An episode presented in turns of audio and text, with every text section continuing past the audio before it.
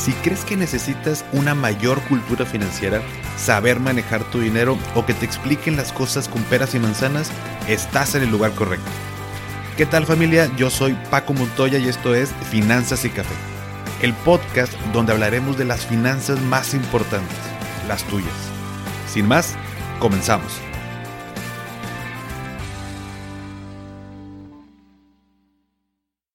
Hola a todos y bienvenidos de nuevo a Finanzas y Café. Espero que estén teniendo un excelente inicio de semana. Y vamos a comenzar con una frase de Eduardo Punset que dice, desaprender la mayor parte de las cosas que nos han enseñado es más importante que aprender. Y es que, bueno, pues con bastante frecuencia lo que nos impide avanzar en la vida no es lo que desconocemos, sino lo que creemos que sabemos y es falso. Entonces, esta habilidad de desaprender no siempre es fácil, de hecho, bueno, pues por lo general es complicado ya que gran parte de nuestras vidas hemos hecho las cosas pensando que son así. Sin embargo, si me mantengo abierto y sobre todo humilde para dejar entrar nuevo conocimiento, pues es como voy a empezar a notar los cambios. Así que hoy te invito a que desaprendamos, que tengamos esta humildad para adquirir nuevos conocimientos y que podamos cumplir de una vez por todas con nuestros objetivos. Pues bien, ahora sí, vamos a platicar sobre el tema de hoy que es las siete maneras de llenar una bolsa vacía del libro El hombre más rico de Babilonia. Y estas siete maneras son parte de este gran libro que definitivamente te recomiendo que leas. Es de las partes más importantes y creo más valiosas que podemos aprender y es que creemos que para tener mucho dinero o mucho más dinero del que ya tenemos, necesitamos invertir o pegarle un negocio que nos convierta en ricos de la noche a la mañana para ahora sí empezar a administrar nuestra fortuna. Sin embargo, este libro nos enseña siete fundamentos que tenemos que aplicar en nuestra vida sí o sí si queremos tener dinero.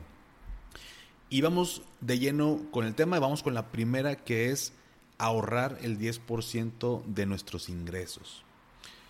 Y esto lo escuchamos en muchos lados, sin embargo, es más enfocado a generar este hábito de guardar, y, pone ejemplo como de, como de monedas, pero dice guardar una de cada diez monedas que entran a nuestro bolsillo. ¿Por qué?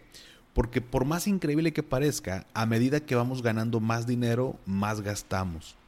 Es total mentira que necesitamos más dinero para ahora sí ahorrar o más dinero para ahora sí poder viajar o ponle el nombre que quieras, pero a medida que vamos ganando más, más gastamos. Y por otro lado, si nos acostumbramos a vivir con las nueve monedas de las diez que ganamos, poco a poco iremos haciendo crecer nuestro patrimonio. Esta es una buena forma de ajustar nuestro estilo de vida de tal forma que nunca nos quedemos sin ahorrar y de hacer crecer nuestro dinero para cumplir con nuestras metas. Entonces, ahorrar el 10% de nuestros ingresos. La segunda manera es tener un presupuesto. Esto es lo primero que tenemos que hacer para poder controlar nuestros gastos. El presupuesto nos ayuda a ver cuáles son los agujeros que hay en nuestro bolsillo y nos permite taparlos y controlarlos. El autor menciona que hay que presupuestar todos nuestros gastos de tal forma que sin gastar más de las nueve monedas de nuestros ingresos, siempre tenga dinero para poder pagar los gastos necesarios las distracciones y los deseos aceptables. Es decir, el hacer un presupuesto no quiere decir que nos vamos a limitar a comprar o tener las cosas que queremos. Más bien, eh, o sea, vaya, que no nos va a dejar comprar esto que queremos. Más bien es, nos va a dar claridad de hacia dónde va nuestro dinero y de manera consciente dirigirlo también al cumplimiento de metas. Ya que si todo lo que ganamos lo gastamos, entonces nunca vamos a poder lograrlo. La tercera manera es invertir. Definitivamente tenemos que invertir para hacer crecer nuestro dinero, no solo apartarlo y guardarlo en un cajón. Tenemos que hacer que el dinero trabaje para nosotros y no nosotros por el dinero. Obviamente es importante analizar varias cosas antes de invertir, no solo es ponerlo en el primer instrumento que se nos atraviese, pero en la medida en que nos documentamos y aprendemos más sobre inversiones, más astutos e inteligentes financieramente nos hacemos y vamos a ir aprovechando todas estas herramientas para hacer crecer nuestro patrimonio. Lograr que el fruto de nuestras inversiones nos ayude a tener la vida que queremos y que en, un futuro inclusive podamos vivir cómodamente solo de estar recogiendo estos frutos. La cuarta manera es pedir consejo a personas que saben. Y esta es muy curiosa porque haciendo la analogía, pues bueno, eh, cuando estamos enfermos vamos al doctor, cuando queremos bajar de peso vamos al nutriólogo, cuando tenemos un problema legal acudimos con un abogado. Y así también con los problemas financieros debemos acudir con un asesor financiero, alguien que con su experiencia y conocimientos nos pueda ayudar a salir de donde estamos.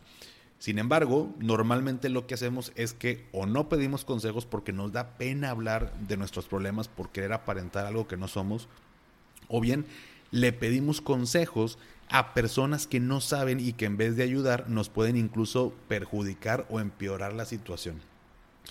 Todos estos temas del dinero yo sé que a veces nos dan pena porque no quisiera decirle a alguien más que, que estoy endeudado hasta el tronco porque qué va a pensar de mí fulanito, ¿no? Y esto tiene que ver mucho con el ego. Sin embargo, si no me acerco a alguien que sepa y que me ayude, nunca vamos a poder resolver nuestros problemas. Y recuerda que los problemas de dinero son tan graves que no solo afectan nuestro bolsillo, sino que también afectan nuestras relaciones familiares, de pareja, de amistad y hasta con uno mismo. La quinta manera es tener una casa propia. El autor menciona que poseer una casa hace que el corazón del hombre se llene de alegría y le infunde confianza y le anima a terminar todas sus tareas. Habla que es en parte incluso una motivación para poder hacer bien las cosas y da tranquilidad tanto a él como a su familia. Después de haber comprado tu casa, ya podrás reducir mucho tus gastos en vez de estar pagando una renta para algo que no es tuyo. Y este tema es importante porque comprar una casa requiere de una planeación y monto de dinero importante. Sobre todo si la quieres comprar en un lugar bonito o en, el lugar de tus sueños. Y a pesar de que es una meta importante, muy pocos le dediquen el tiempo para planear y para hacerlo. Y lo único que pasa es el tiempo. Ya en dos ocasiones hemos eh, impartido un taller a través de la cuenta de, de Finanzas y Café que se llama Cómo comprar casa donde Vero nos platica su experiencia al comprar sus dos casas y pagarlas mucho antes de tiempo. Y me sorprende cómo nadie nos explica estas cosas en la universidad. Tener nuestra casa es mucho menos complicado de lo que imaginamos, sin embargo, mientras no le pongamos atención al tema, pues nunca lo vamos a lograr. La sexta manera es tener seguro y un plan de retiro. El autor también menciona que el hombre es quien debe prever unos ingresos adecuados para su vejez y quien debe preparar a su familia para que cuando él ya no esté con ellos pueda reconfortarlos y satisfacer sus necesidades. Y hoy en día no solo es el hombre, sino también la mujer que debe prever esta parte y es que muchas veces creemos que por tener mucho dinero, porque toda mi vida he sido muy sano, no me va a pasar nada. Y hay miles de casos donde las personas llevan un estilo de vida envidiable y cuando fallecen dejan a la familia en la calle por no haber sabido administrar y proteger sus bienes. Mientras no logremos que el dinero trabaje para nosotros y nos alcance tranquilamente para todo, entonces nuestro mayor y más importante activo es la habilidad que tenemos todos los días de levantarnos y generar un ingreso. Y como no sabemos, obviamente si algún día tendremos un accidente, una enfermedad o algo que nos limite poder generar estos ingresos, entonces una decisión financiera inteligente es estar asegurados. Asimismo, prever un fondo para nuestro retiro es de vital importancia porque la única persona que cuidará del viejito que seremos un día es la persona joven que somos ahora. No hay más y es responsabilidad de nosotros de preocuparnos por nosotros mismos y por nuestra familia. Y la séptima y última manera es respetarnos a nosotros mismos. Una persona que se respeta a sí misma, en primer lugar, paga sus deudas lo más rápido posible y no compra cosas que no puede pagar. En segundo lugar, cubre las necesidades de su familia como prioridad en tercer lugar, hace un testamento para que pueda repartir bien sus bienes. Y como cuarto punto, es previsor y caritativo con los que quiere.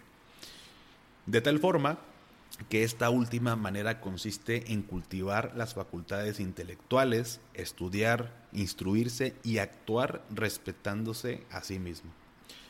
De esta manera adquieres confianza en ti mismo para realizar tus objetivos.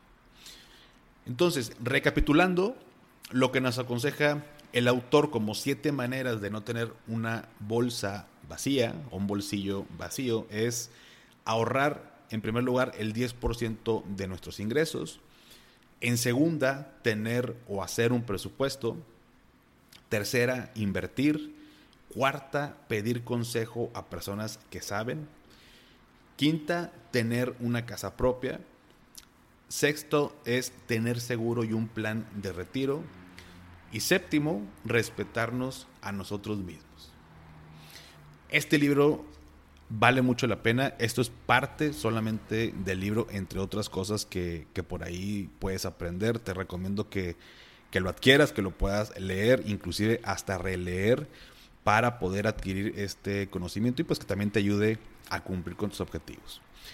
Pero bien, hasta aquí espero que te haya servido, que estos consejos que nos propone el autor también te sean de utilidad, que no solamente queden eh, en el aire, que también los apliquemos, que también veamos la manera de cómo aplicarlos. Y si no sabemos cómo, con mucho gusto me puedes mandar mensaje, platicamos y lo resolvemos juntos. Y bueno, me puedes seguir en Instagram como arroba finanzas y café. Me ayudarías mucho compartiendo el episodio si crees que te sirve a ti y crees que le pueda servir a alguien más. Y también por ahí por Instagram me puedes mandar un mensajito y con mucho gusto platicamos. Que tengas excelente inicio de semana. Hasta pronto.